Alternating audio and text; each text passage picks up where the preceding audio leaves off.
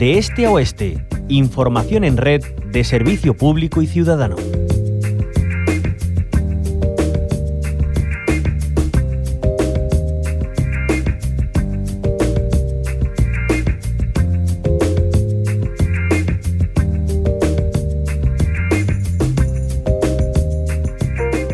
Son muchas las cuestiones que surgen cuando hablamos de salud y más ahora cuando estamos en plena temporada de virus respiratorios, patologías estacionales como la gripe, que nos llaman a la vacunación como principal vía de la prevención. También el peso de la salud pública, la reconsideración que ahora tiene tras la pandemia. Estos y otros asuntos los vamos a abordar en este ratito aquí en la onda local de Andalucía con Catalina García. Ella es consejera de salud y consumo de la Junta de Andalucía. Catalina García, bienvenida a la onda local de Andalucía. Hola, muy bien, muchas gracias. Gracias a usted. Decía hace un par de semanas que se iban a plantear medidas extraordinarias para fomentar la vacunación de la gripe por estar por debajo de la tasa de 2021. Eso lo dijo usted misma en Bailén, en Jaén. Eh, ¿Cuál es el nivel de recepción de la vacuna en estos momentos? Bueno, pues afortunadamente, desde que yo dije eso en Bailén, eh, hemos avanzado y con cifras de ayer podemos estar en una tasa de vacunación similar a la que teníamos el año pasado en las mismas fechas. Con lo cual eh, se, ha, producido un salto cuantitativo y ya estamos en una tasa de vacunación superior al 55%, pues que nos permite pensar que podemos alcanzar la tasa de vacunación del año pasado e incluso superarla, porque el objetivo es superar esa tasa de vacunación que el año pasado fue, quiero recordar, del 73,2% que fue, si yo creo recordar, la más alta de España en tasa de vacunación y el objetivo de este año es superar esa tasa de vacunación, con lo cual tendremos un número mayor de andaluces protegidos frente al virus de, la gripe y también frente al virus del COVID en, en, las personas mayores de 60 años que se están poniendo esa tercera dosis. ¿Cómo está siendo la convivencia este año entre COVID y la gripe? Pues bien, va muy, muy de la mano la, tasa de vacunación, un poco más baja en la de COVID. Si estamos por encima del 4,55 en gripe, en COVID estamos en la dosis de recuerdo por encima del 45. Pero esta diferencia se justifica porque hay personas que han podido, que han podido pasar hace poco el COVID, entonces tienen que esperar unos meses para poder vacunarse, que es lo normal, porque ahora mismo tienen una inmunidad natural generada por el propio virus y entonces esperan unos meses para poder ponerse esa dosis de vacuna. Y por eso existe ese decalaje entre la tasa de gripe y de COVID. Bueno, la vacunación contra la COVID es eh, muy necesaria, por supuesto, para quienes se les recomienda, quienes ya están estratificados esos grupos eh, para recibir esas dosis eh, de refuerzo, pero también es muy importante inocular la, la, vacuna contra la gripe. Es necesaria cada año porque este virus muta y igual no sirve la que se nos administró el año pasado, ¿no, consejera? Bueno, siempre se hace la revisión porque los virus mutan por naturaleza igual que lo hace el del COVID, de una manera continuada. Por eso se, siempre se hace una revisión, pero eso se encargan las industrias farmacéuticas, que son las que al final nos suministran las vacunas y nosotros compramos. Eso lo hacen ellos. Y a mí me gustaría recordar que este año la novedad en la vacuna de la gripe ha sido la incorporación de los menores de 5 meses a 59 meses hasta, o sea, de cinco meses hasta que nos entendamos hasta los cinco o cuatro años con once meses. Y, es muy importante la vacunación de los niños porque ellos son los que tienen el mayor, la mayor incidencia de gripe, no son los mayores. La mayor incidencia en gripe la tienen esta franja de edad. Y además son los que tienen también una incidencia en hospitalización que es igual a la de los mayores.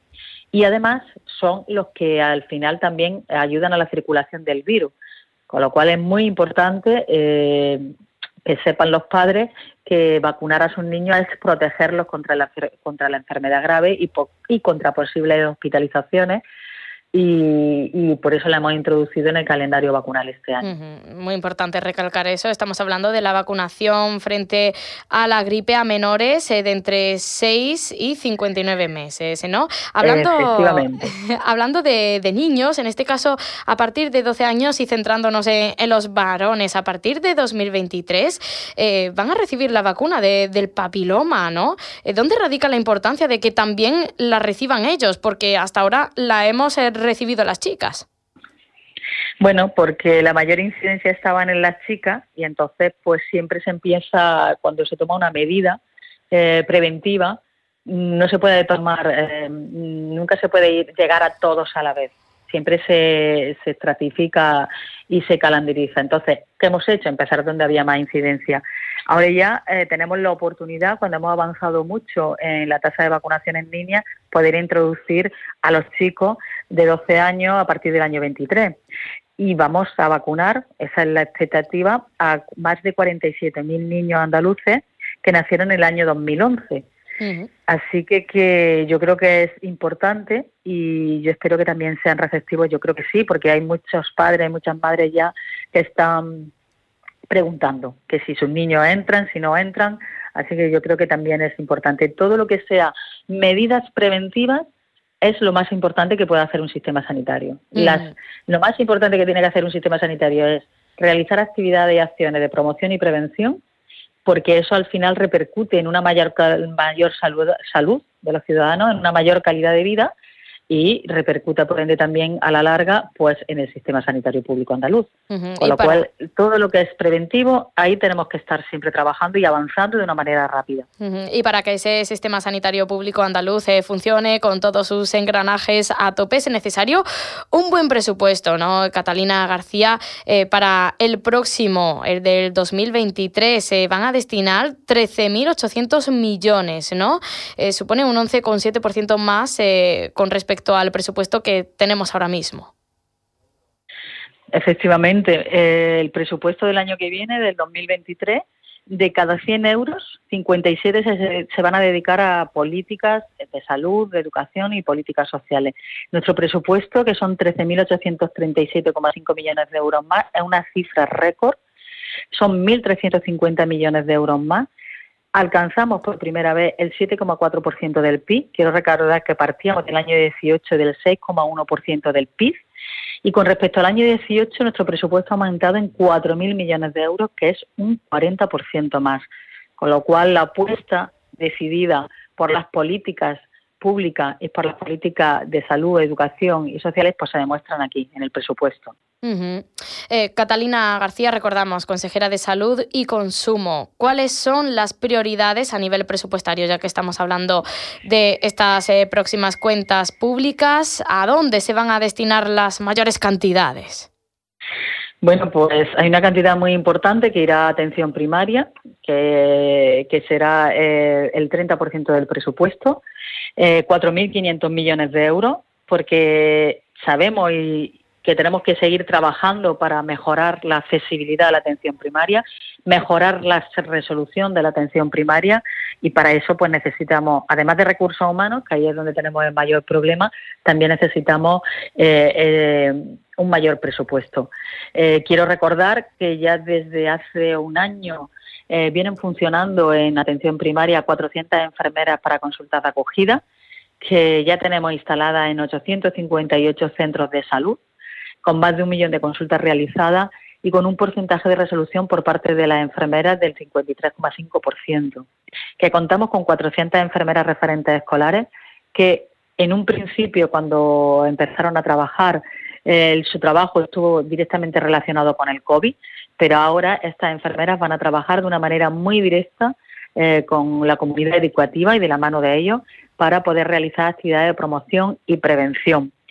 Vamos a seguir, por supuesto, impulsando todas las inversiones eh, en el sistema sanitario con un presupuesto de 421 millones de euros, que es tres veces mayor que el presupuesto del año 18.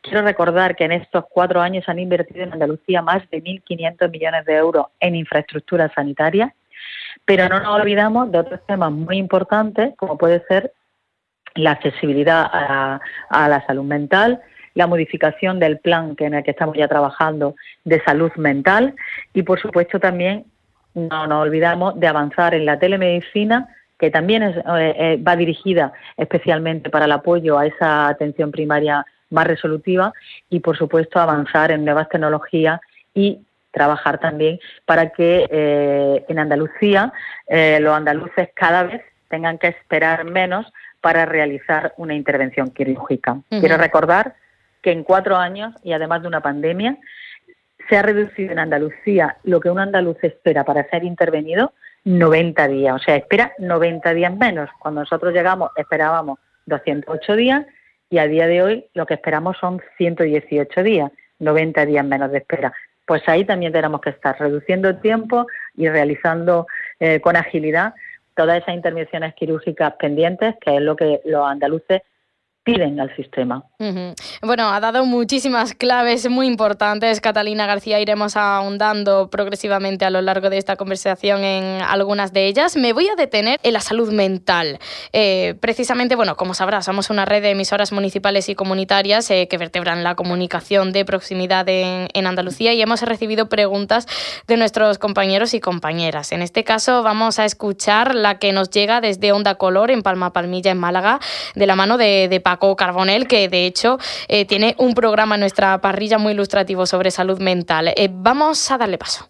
Estar como está la salud mental en Andalucía y para intentar solucionar los graves problemas que existen, ¿ha pensado usted en reunirse con alguna asociación de salud mental de esas que verdaderamente trabajan 24 horas al día, los 7 días de la semana?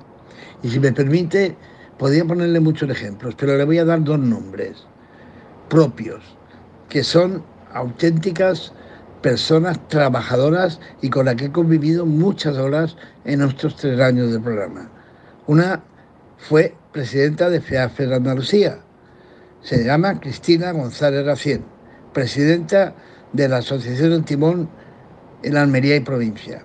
Y la otra parte, en la Costa del Sol, Concha Cueva, presidenta de APESOL en la Costa del Sol, para que le cuesten ellas en primera persona las necesidades urgentes de la salud mental, que son muchas. Gracias. Pues de todo suyo, Catalina García. Bueno, pues efectivamente, eh, es verdad y, lo sabemos que son muchas las necesidades que tenemos en el ámbito de la salud mental. Eh, una de las prioridades que el presidente puso encima de la mesa cuando accedimos al gobierno, no en esta legislatura, sino en la anterior, ya fue la salud mental. Y, sabemos que, existe diferencia de recursos y déficit de recursos. Es decir, hay un déficit de recursos y también un deficiente reparto de, los recursos que tenemos, que son escasos. Y eh, ya en la legislatura anterior eh, se incorporaron al sistema de salud mental más de 200 profesionales nuevos que eh, se distribuyeron en equipos para el tratamiento intensivo comunitario, que era muy importante para poder tratar a muchas personas que estaban en el sistema, eh, más bien al margen del sistema y que nosotros queríamos recuperar. Esos equipos eh, ya se han puesto a trabajar y a funcionar en muchas unidades de gestión clínica. Nos quedan todavía algunas que montar porque no encontrábamos el perfil de profesionales que necesitábamos.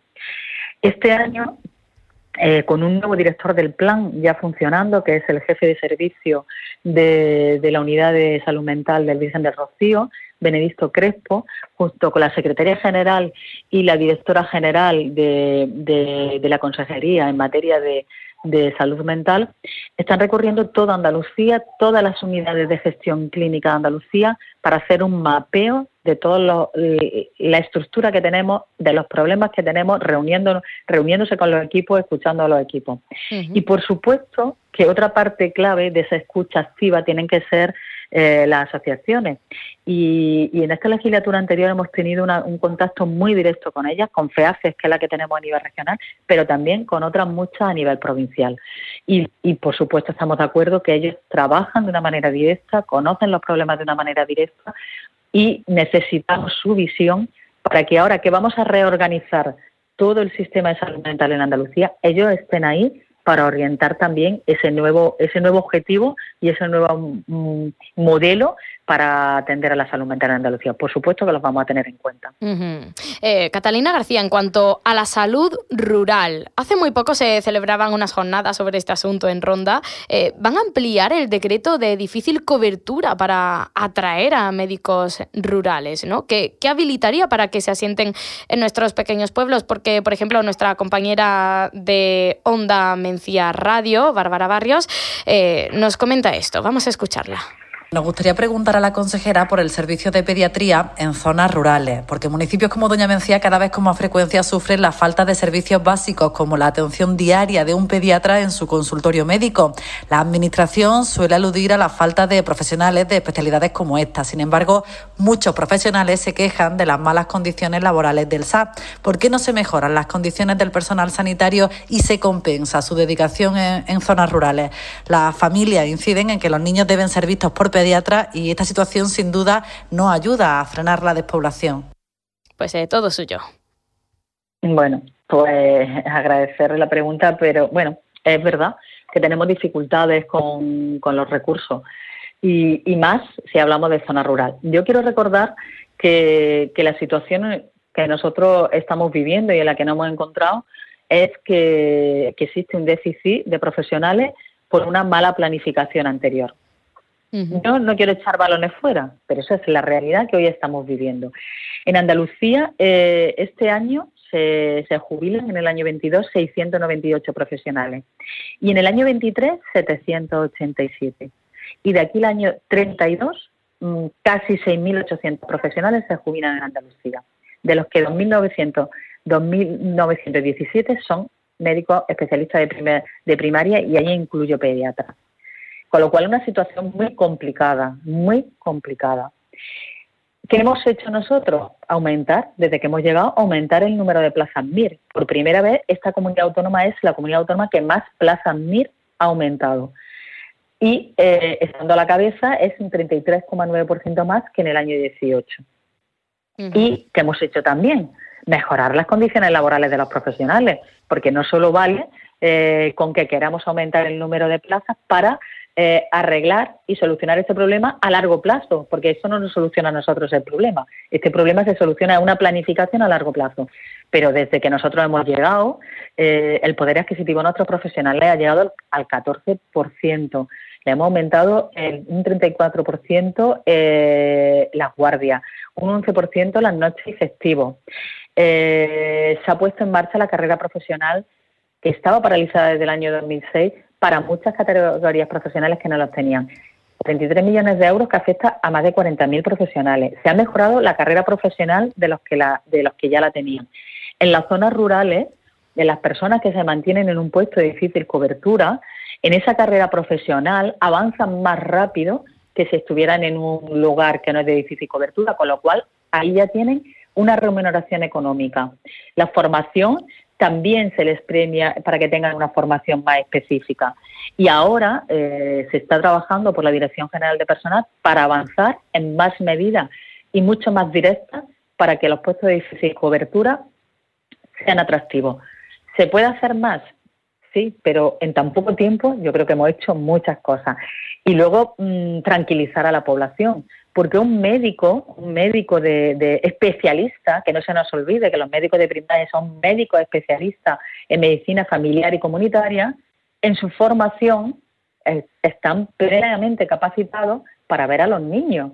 Entonces, cuando el pediatra no está, no hay ningún problema para que un médico de familia esté viendo a los niños.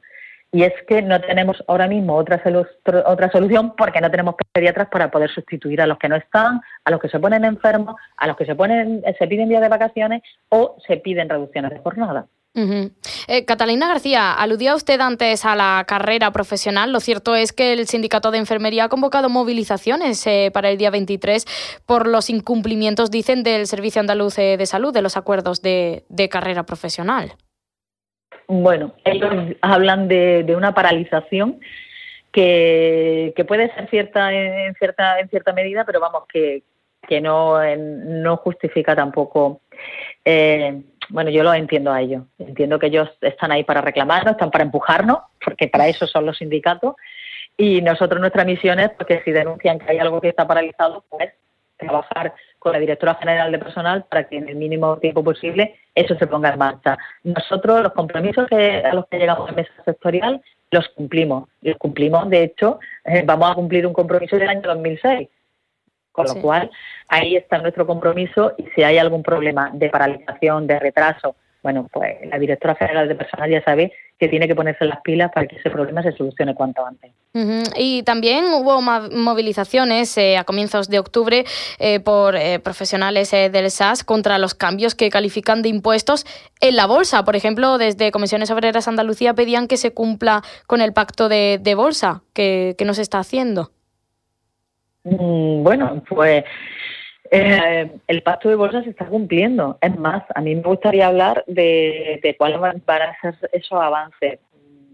Eh, nos encontramos en una bolsa encorsetada que, ahora vamos a salir con los datos del año 21. Con los datos del año 21 va a salir ahora la, la bolsa renovada.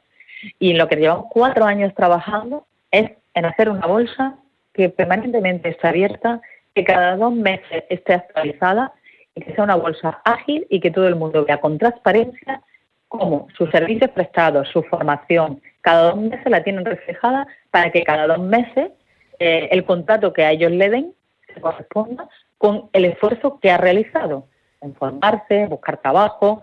Así que, mm, eh, lo que vamos, lo que estamos haciendo y lo que hemos trabajado de una manera muy importante es modificar esa bolsa y en tener una bolsa que cumpla de verdad con, los avances, con los requisitos y con lo que nos están pidiendo los profesionales. Y esa bolsa va a estar funcionando en el año 23.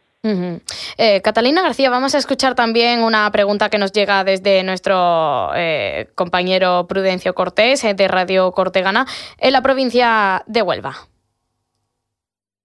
Me gustaría preguntarle a la consejera por la polémica suscitada precisamente tras su última visita a nuestra provincia en la inauguración de un centro de salud en el municipio serrano de Galaroza. La polémica se ha suscitado porque, por lo visto, a pesar de que este centro se ha inaugurado, aún no está completamente terminado. De hecho, ha denunciado el Partido Socialista que un día después de, la inauguración, pues el centro ha tenido que ser cerrado por falta falta de energía eléctrica. También hemos podido conocer de que en dicho centro no funcionaba el ascensor u otros servicios. Me gustaría saber cuál es la opinión de la consejera de que se organicen estos actos de inauguración cuando los servicios todavía no están plenamente a disposición de los ciudadanos. Muchas gracias.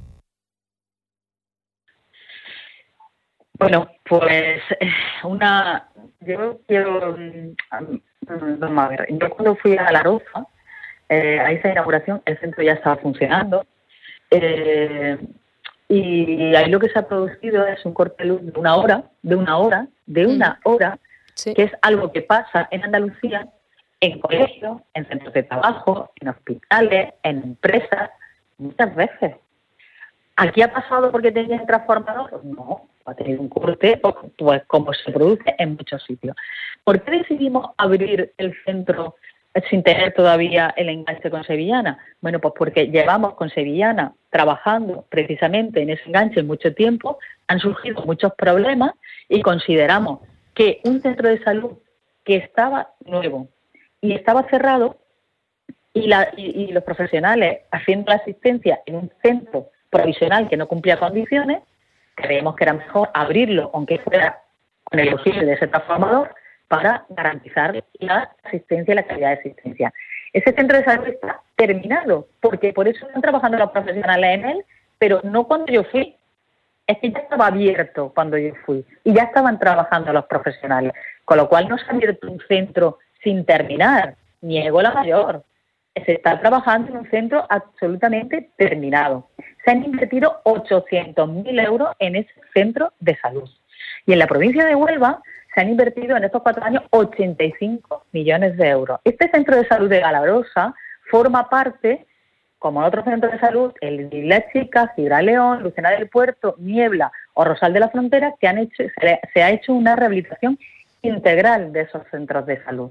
Así que, que mm, flaco favor le hacemos a nuestro sistema sanitario, a nuestros profesionales sanitarios, si elevamos eh, a publicidad que ese centro de salud ha estado sin luz una hora, porque eso nos pasa en muchísimos sitios y lo asumimos todos los días del año, en centros de salud, en hospitales, en colegios o en empresas.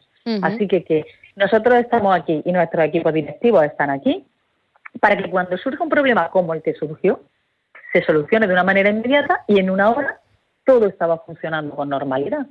Con lo cual, seguimos trabajando para que cuanto antes tengamos ese engancho, pero en su momento consideramos oportuno que los profesionales pudieran empezar a trabajar en un centro que estaba terminado y que estaba cerrado. Así que esa fue la decisión que tomamos y a día de hoy sigo pensando que fue una decisión acertada. Pues ahí está la, aclaración de, la consejera de Salud y Consumo de la Junta de Andalucía, Catalina García.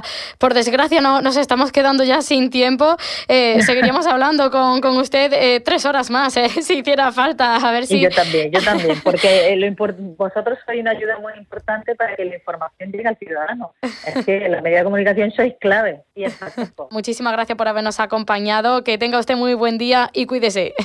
Muy bien, pues muchísimas gracias a todos vosotros. Adiós.